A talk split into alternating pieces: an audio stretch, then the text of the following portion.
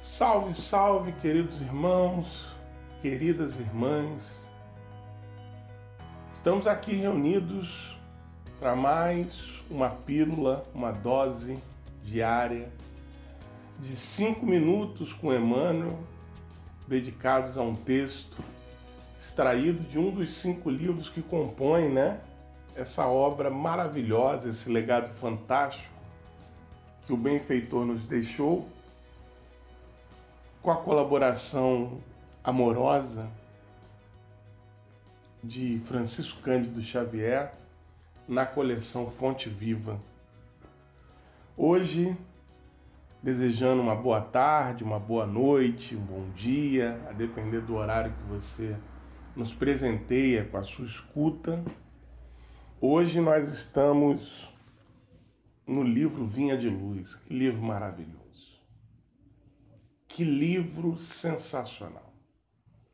Cada capítulo desse livro é de fato um fruto iluminado dessa obra trazida por Emmanuel.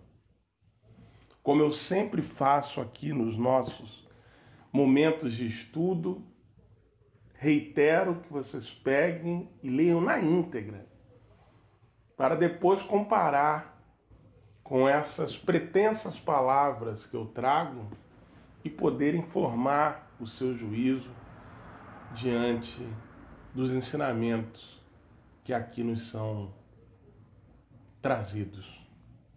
Hoje nós estamos no capítulo 157, intitulado O Remédio Salutar, em que Emmanuel vai falar sobre a doença. Olha que coisa pertinente ao nosso tempo, né? Coisa atual. Ele vai dizer que a doença é um fantasma temido por todos nós, né? Que a maioria das é, moléstias nos assusta muito. E esse momento que nós estamos vivendo é prova cabal disso o que há, sem sombra de dúvida, espalhado no mundo, inclusive diante da incerteza que essa pandemia nos traz, é o medo. Mas aí Emmanuel vai trazer um dado que é muito interessante. Um dado de ciência espírita. Podemos afiançar que o número de enfermidades essencialmente orgânicas, sem interferências psíquicas, é positivamente diminuto. Quer dizer, é muito difícil haver doença que seja meramente do corpo, que não tenha intervenção da nossa mente. Por quê? Porque somos seres mentais porque somos seres espirituais, porque somos espíritos imortais.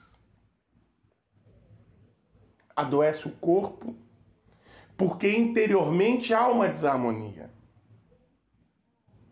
E que ataca naturalmente o organismo nas zonas que nos são mais vulneráveis.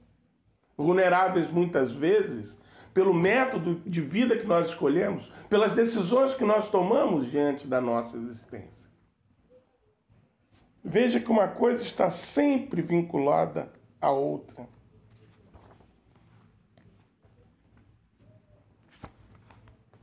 Por isso a importância de manter uma mente proativa no bem,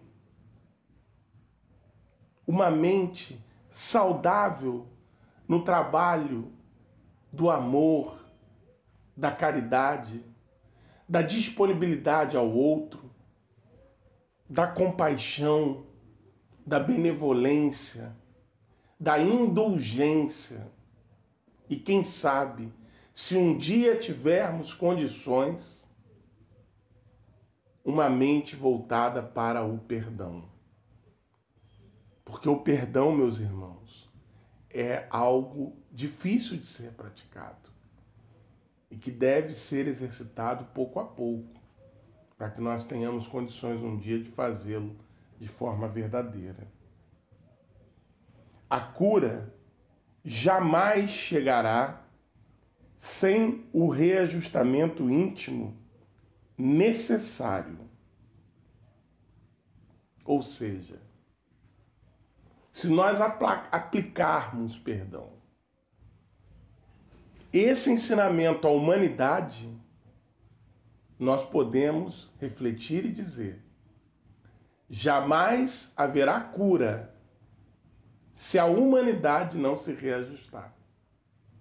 E nesse momento em que o mundo foi balançado, em que o mundo foi chacoalhado, em que os mais recônditos lugares do planeta foram atingidos pelas mesmas situações, os mesmos receios, os mesmos medos que os grandes centros da Terra, mostrando que não importa onde estejamos, Somos todos parte de uma mesma família universal. As palavras de Emmanuel ganham um significado maravilhoso. Só haverá cura quando houver reajuste íntimo, sincero, da humanidade no seu lado espiritual. Mas quanto tempo isso levará? não temos como predizer, mas temos como fazer a nossa parte. Bem dizer, pensar bem, ajudar ao próximo, fazendo pouco, mas contribuindo muito, para que o mundo seja um lugar melhor e seja um lugar mais saudável. Eu agradeço a sua atenção Espero você na próxima edição do projeto 5x5. Nós nos vemos lá. Tchau, tchau.